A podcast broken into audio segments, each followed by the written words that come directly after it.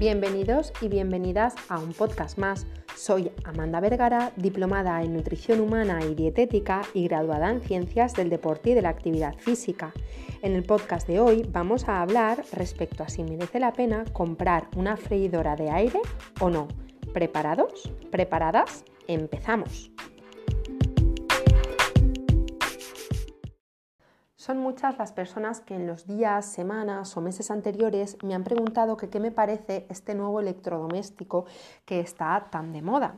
Y la verdad es que cada vez que escucho esta pregunta son diferentes las reflexiones que tengo al respecto. Por ello me he decidido a crear un podcast con tal de darte información respecto a, este nuevo electrodoméstico, a la freidora de aire, con tal de que decidas si puede ser una buena herramienta para ti o bien simplemente un trasto más en la cocina que vas a utilizar los primeros días eh, tras su adquisición, pero después vas a dejar renegado en el último cajón de la cocina. La verdad es que todos nos ponemos bastante felices al pensar que podemos comer fritos, croquetas, rebozados sin engordar. Este es un poco el, fundamento principal por el cual ha tenido tanto acogida este electrodoméstico en la sociedad. ¿no? Existe la posibilidad de realizar fritos eh, con una disminución en el contenido tanto de grasas como de kilocalorías. Es decir, podemos, el mensaje es claro, podemos conseguir un alimento muy similar a, eh, al mismo alimento hecho de forma frita, pero que engorde menos, con menos kilocalorías y con menos grasa en comparación, por supuesto, con la fritura tradicional. ¿no? Esta es la ventaja principal por la cual eh, la freidora de aire ha tenido tanta acogida. Tiene otras ventajas, como pueden ser que son fáciles de usar, de limpiar, disminuyen los olores en casa, pero en sí la gente fundamentalmente la ha comprado porque puede comer de forma similar al sabor de la fritura, pero disminuyendo entre un, se habla, un 60, un 80% la cantidad de aceite con la que está friendo este alimento. Desafortunadamente no todos son eh, cosas buenas, ¿no? Sí que puede ser una muy buena herramienta si estamos en un proceso de mejora en nuestra alimentación y de normal nosotros consumimos prácticamente todos los días alimentos fritos. Entonces sí que puede ser una alternativa y una buena herramienta para hacer que los fritos que consumamos sean de una mejor calidad. Pero si no, quizás no es tan buena idea que tú adquieras este tipo de, electrodoméstico, porque hay cosas que no son tan buenas como, parecen. Como por ejemplo que siguen produciéndose acrilamidas. Las acrilamidas son unas sustancias químicas eh, formadas en alimentos que tienen que tienen almidón, como por ejemplo la patata, y se forman cuando las temperaturas son elevadas y la humedad es bajita. Esto se genera porque existe una reacción llamada una reacción de Maillard, que es la que produce que el alimento se dore y tenga ese sabor tan característico de las frituras. Pues bien, estas sustancias, las acrilamidas, búscalas en Google si quieres ahora mismo, se han relacionado con muchas patologías y muchas, mucho daño para nuestra salud, por lo cual tampoco sería entonces em, un buen recurso a utilizar en cocina.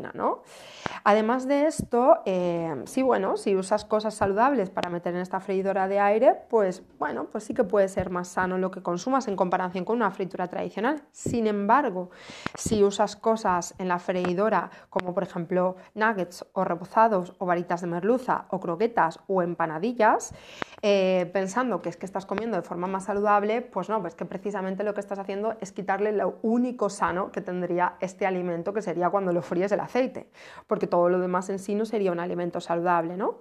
Eh, también una desventaja sería que cabe poca comida, por lo cual para una familia pues no lo veo algo, algo que pueda resultar práctico. ¿no? Sería muchísimo más práctico encender el horno y utilizar eh, la temperatura del horno para cocinar diferentes cosas de una misma sentada. ¿no? Por ejemplo, puedo encender el horno y puedo hacer un pollo al horno con verduras y con patatas, pero es que además también puedo poner un bizcocho que haya hecho saludable en casa después, o puedo aprovechar para meter dos bandejas después de sacar el pollo al horno con verdura de pimiento rojo, berenjena, calabacín, zanahoria, cebolla, champiñones y dejarme tapers en la nevera para tener acompañamiento de verdura durante toda la semana. ¿no?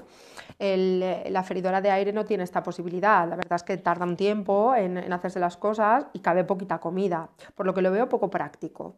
Em, en relación a esto, también cuidado con el consumo energético, que ya sabemos cómo se está poniendo la luz, ¿no? Porque em, este tipo de, de fritura necesita más tiempo para poder cocinarse los alimentos y esto hace pues, que aumentamos el consumo energético.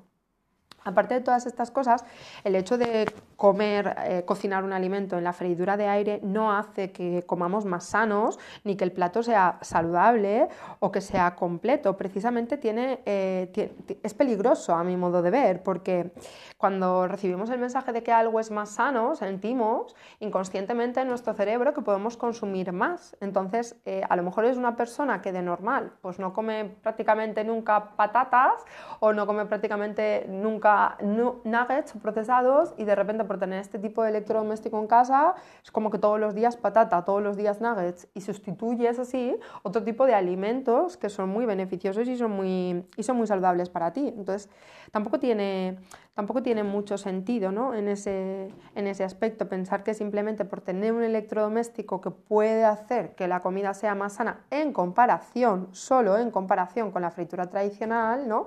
pues que, que estemos empeorando nuestra alimentación o que nos pensemos que por utilizarlo pues ya vamos a comer mejor. De hecho, em, sí que es cierto que si nosotros buscamos una pérdida de peso, como bien sabemos, si has escuchado mis podcasts anteriores respecto a, a, esta temática, hay que tener un déficit energético y el consumo de aceite pues aporta muchas kilocalorías, entonces podría ser beneficioso a la hora de contribuir a la pérdida de peso, hay que tener mucho cuidado porque si abusamos de disminuir mucho o dejar al límite o no ingerir prácticamente nada de aceite en nuestro día, sí, sí, vamos a perder más peso, pero también vamos a perder salud, porque el aceite es el oro que tenemos en la alimentación mediterránea.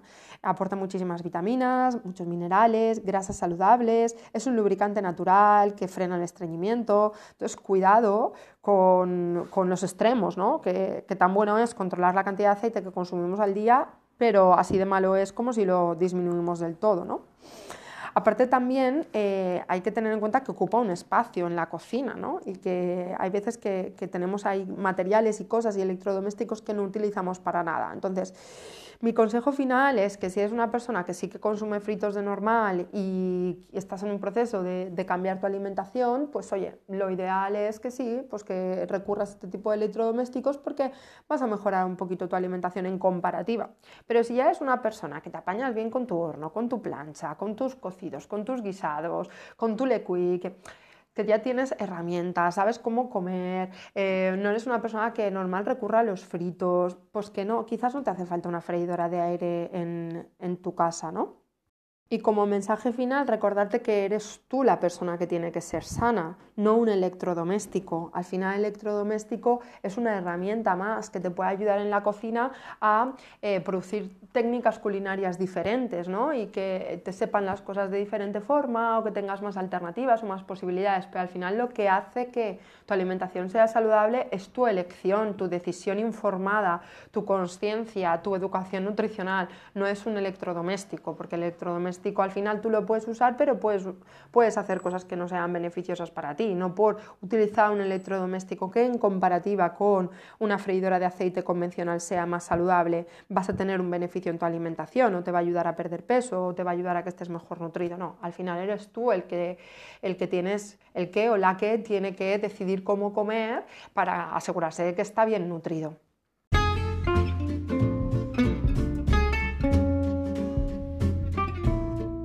Por último, espero que este podcast te haya ayudado a decidir si una freidora de aire es lo que necesitas en tu cocina o no.